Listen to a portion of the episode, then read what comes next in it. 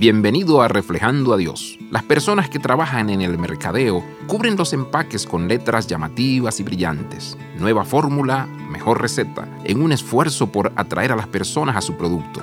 Ellos exponen las diferencias entre lo viejo y lo nuevo.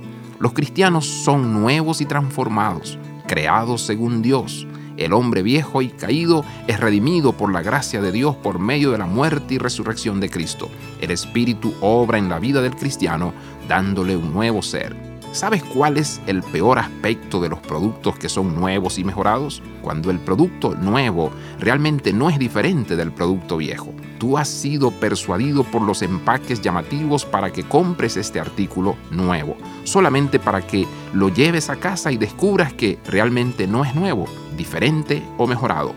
El escritor de Efesios nos alerta a tener cuidado de simplemente poner ostentosos anuncios diciendo que somos nuevos en Cristo, pero permitiendo que nuestro viejo yo permanezca.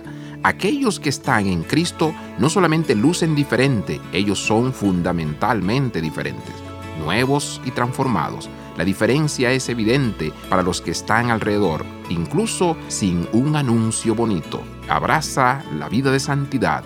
Visita reflejandoadios.com.